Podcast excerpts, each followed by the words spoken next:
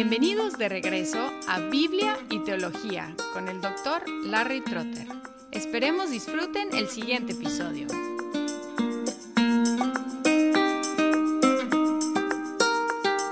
En la siguiente sección de la Confesión de Fe de Westminster, los capítulos 14 al 18, sigue hablando de la salvación, pero ahora vista desde la perspectiva de los seres humanos, es decir, ¿qué hacemos nosotros?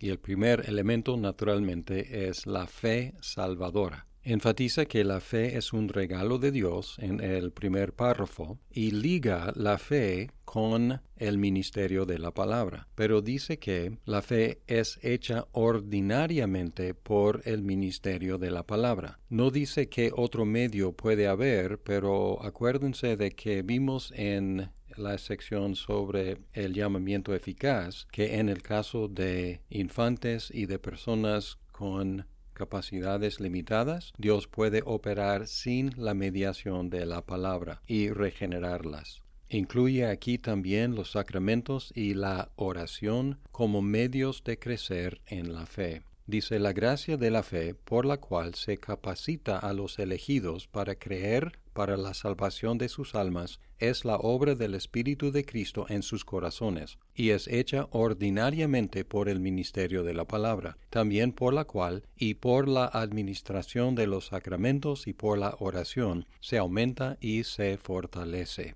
El segundo párrafo distingue entre la fe en general en lo que la Biblia dice y la fe especial en Cristo. La fe general en lo que dice la Biblia se conduce a la fe especial en Cristo e identifica los principales hechos de la fe salvadora como aceptar, recibir y descansar solo en Cristo para la justificación, santificación y vida eterna. Estos tres elementos aceptar es la aprobación de la verdad de lo que dice la Biblia, Recibir es una apropiación personal y descansar es el acto personal de confiar en Cristo. El tercer párrafo reconoce que la fe, como la santificación, existe en diferentes grados. Dice, esta fe es diferente en grados, débil o fuerte. Puede ser atacada y debilitada frecuentemente de muchas maneras, pero resulta victoriosa creciendo en muchos hasta obtener la completa seguridad a través de Cristo, quien es tanto el autor como el consumador de nuestra fe. Y aquí encontramos que la completa seguridad es posible y muchos la logran, pero no es completamente de la esencia de la fe. Es decir, que un verdadero creyente puede tener verdadera fe, sin tener siempre la completa seguridad de su propia salvación. Es decir, que su salvación es segura, pero no experimenta en cada momento esa seguridad. El capítulo 18 es acerca de esa seguridad y habla del asunto en más detalle. El capítulo 15 cubre el arrepentimiento para vida y enfatiza que es un don igual que la fe, y debe ser predicado junto con la fe. El primer párrafo dice simplemente el arrepentimiento para vida es una gracia evangélica y esta doctrina referente a ella debe ser predicada por cada ministro del Evangelio, tanto como la de la fe en Cristo. El segundo párrafo define el arrepentimiento como volver de nuestros pecados a Dios, con pleno propósito de vivir para Dios. Dice, al arrepentirse un pecador se aflige por sus pecados y los odia, movido no sólo por la vista y el sentimiento del peligro, sino también por lo inmundo y odioso de ellos, que son contrarios a la santa naturaleza y a la justa ley de Dios. Y al comprender la misericordia de Dios en Cristo, para los que están arrepentidos, se aflige y odia sus pecados, de manera que se vuelve de todos ellos hacia Dios, proponiéndose y esforzándose para andar con Él en todos los caminos de sus mandamientos. Aquí hay una motivación negativa, evitar el peligro, y también positiva, la misericordia de Dios en Cristo. El tercer párrafo aclara que no es hacer penitencia, es decir, satisfacción por el pecado, pero es absolutamente necesario para obtener el perdón de los pecados. Dice, aun cuando no debe confiarse en el arrepentimiento como una satisfacción por el pecado o una causa de perdón para éste, ya que el perdón es un acto de la pura gracia de Dios en Cristo. Sin embargo, es de tanta necesidad para todos los pecadores que ninguno puede esperar perdón sin arrepentimiento. Es decir, que no somos perdonados por el arrepentimiento, pero tampoco somos perdonados sin el arrepentimiento.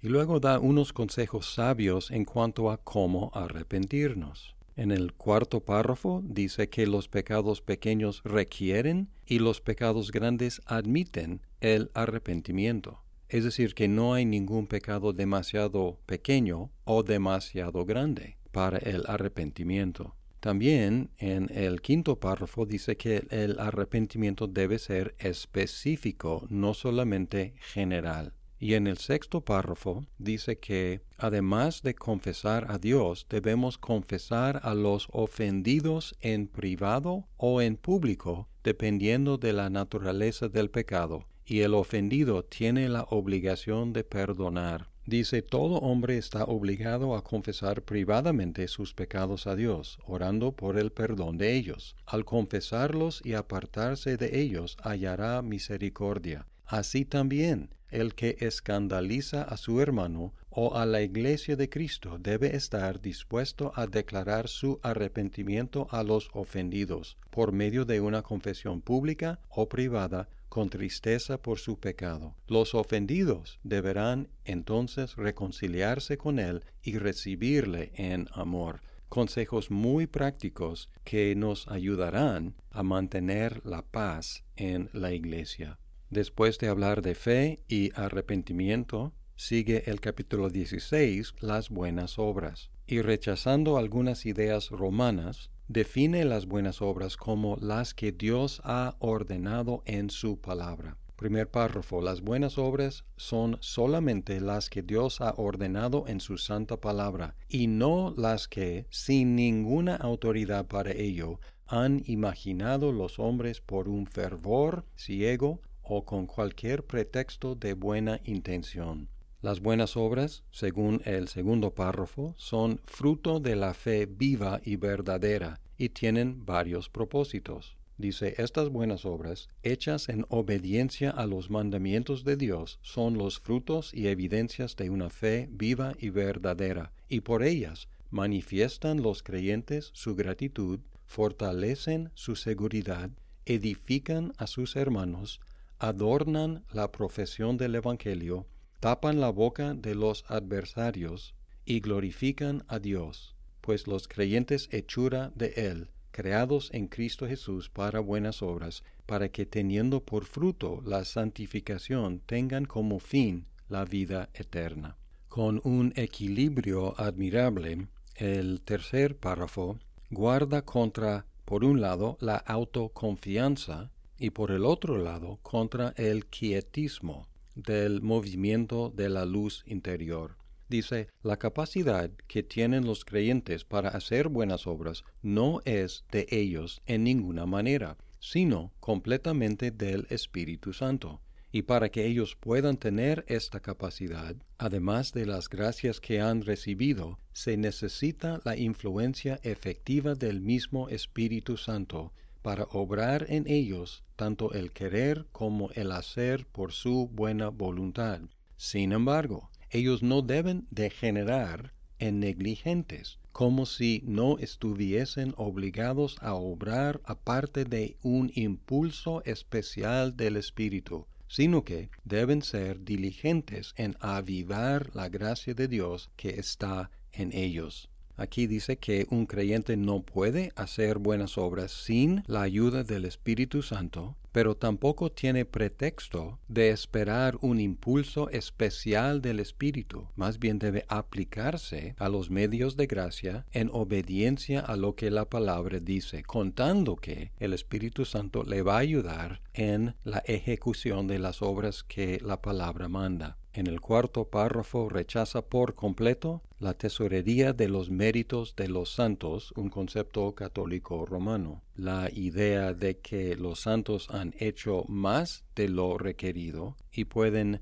regalar ese exceso a los creyentes. Dice aquí, quienes en su obediencia alcanzan la mayor altura de perfección que es posible en esta vida, quedan todavía tan lejos de llegar a un grado supererogatorio y de hacer más de lo que Dios requiere, que les falta mucho en lo que por deber tienen que hacer. Y siguiendo en ese tenor, el quinto párrafo presenta cuatro argumentos en contra de la idea de obras de mérito ante Dios. Sin embargo, en el sexto párrafo enfatiza que Dios nos acepta y acepta nuestras buenas, aunque imperfectas obras en Cristo. Dice, sin embargo, a pesar de lo anterior, es decir, que no hay obras de mérito ante Dios, a pesar de lo anterior, siendo aceptadas las personas de los creyentes por medio de Cristo, sus buenas obras también son aceptadas en Él no como si fueran en esta vida enteramente irreprochables e irreprensibles a la vista de Dios, sino que a Él, mirándolas en su Hijo, le place aceptar y recompensar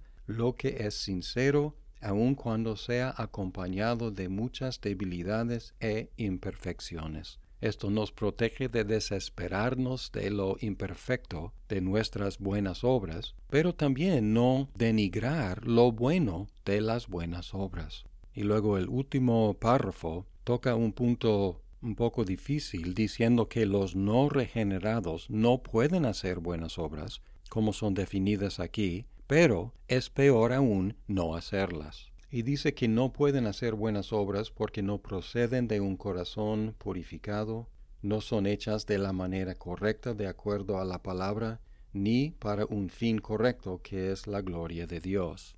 En otras palabras, puede haber una conformidad externa a los requisitos de la palabra, pero no son buenas obras, no simplemente por no ser perfectas, porque ninguna es, sino por estas deficiencias en cuanto a la motivación, la manera y el propósito. En el capítulo 17 tenemos la doctrina de la perseverancia de los santos, y de acuerdo con el sínodo de Dort, afirma que los elegidos perseverarán hasta el fin y serán salvos. El primer párrafo dice a quienes Dios ha aceptado en su amado y que han sido llamados eficazmente y santificados por su Espíritu, no pueden caer ni total ni definitivamente del estado de gracia, sino que ciertamente han de perseverar en él hasta el fin y serán salvados eternamente. Esta doctrina de la perseverancia de los santos es robusta, porque no simplemente dice una vez salvo, siempre salvo, más bien dice que los elegidos perseverarán en su fe hasta el fin. Y en el segundo párrafo da una lista de factores sobre los cuales depende la perseverancia. Dice, esta perseverancia de los santos depende no de su propio libre albedrío, sino de la inmutabilidad del decreto de elección que fluye del amor gratuito e inmutable de Dios el Padre, de la eficacia del mérito y de la intercesión de Jesucristo, de la morada del Espíritu, de la simiente de Dios que está en los santos, y de la naturaleza del pacto de gracia, de todo lo cual surge también la certeza y la infalibilidad de la perseverancia este párrafo enfatizando que Dios, Padre, Hijo, Espíritu Santo, es el que garantiza la perseverancia. Pero los santos son los que tienen que perseverar. Perseveran por la preservación de Dios, pero ellos son los que tienen que seguir día tras día en la fe. Desgraciadamente este capítulo termina con lo negativo Dice, no obstante esto, es posible que los creyentes, por las tentaciones de Satanás y del mundo, por el predominio de la corrupción que queda en ellos, y por el descuido de los medios para su preservación, caigan en pecados graves, y por algún tiempo permanezcan en ellos, por lo cual atraerán el desagrado de Dios, contristarán a su Espíritu Santo, y se verán excluidos en alguna medida de sus gracias y consuelos. Tendrán sus corazones endurecidos y sus conciencias heridas, lastimarán y escandalizarán a otros y atraerán sobre sí juicios temporales. Es una triste descripción del estado de algunos creyentes y tenemos que observar para nuestra edificación que esta condición lamentable es por un descuido de los medios para nuestra preservación. Así que, para decirlo positivamente, para evitar caer en este estado, simplemente tenemos que aplicarnos a los medios de gracia que Dios nos ha dado. El último capítulo de esta sección es sobre la seguridad de la salvación. Y cuando habla de la seguridad de la salvación hay dos sentidos. En el primer párrafo se refiere a la experiencia de la seguridad y dice que es posible en esta vida. Dice los que creen verdaderamente en el Señor Jesús y le aman con sinceridad, esforzándose por andar con toda buena conciencia delante de Él, pueden en esta vida estar absolutamente seguros de que están en el estado de gracia y pueden regocijarse en la esperanza de la gloria de Dios, y tal esperanza nunca les hará avergonzarse. Pero en el mismo párrafo advierte contra las esperanzas falsas y presunciones carnales de los hipócritas y de otros hombres no regenerados. Luego en el segundo párrafo dice que esta seguridad, o sea, esta experiencia de la seguridad se basa en las promesas de Dios, la evidencia de fe en el creyente y el testimonio del Espíritu Santo.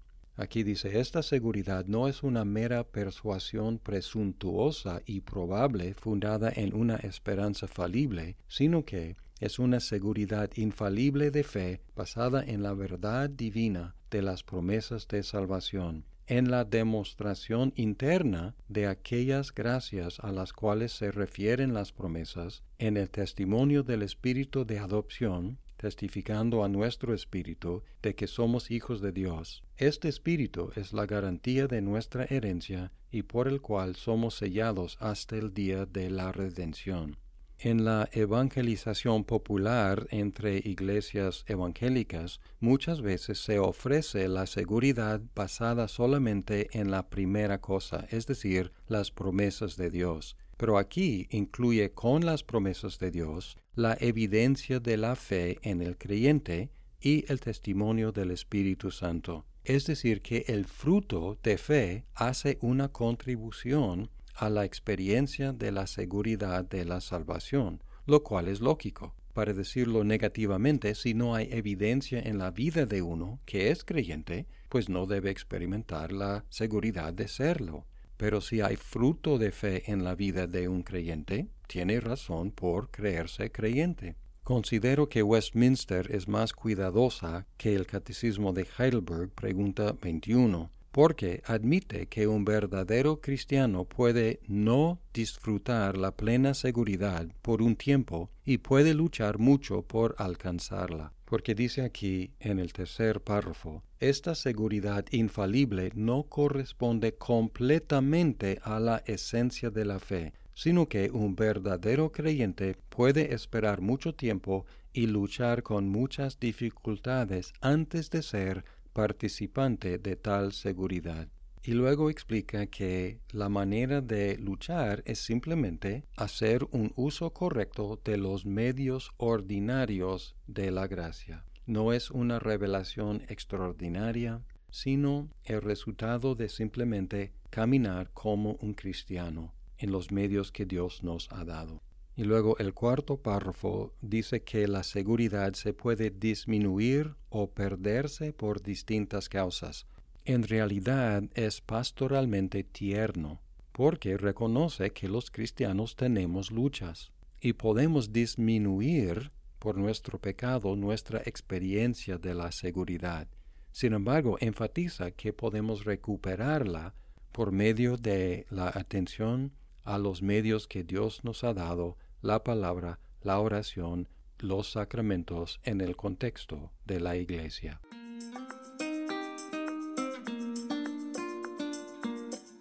Muchas gracias por escuchar este episodio. Si estás disfrutando Biblia y teología, por favor compártelo con tus amigos. Hasta pronto.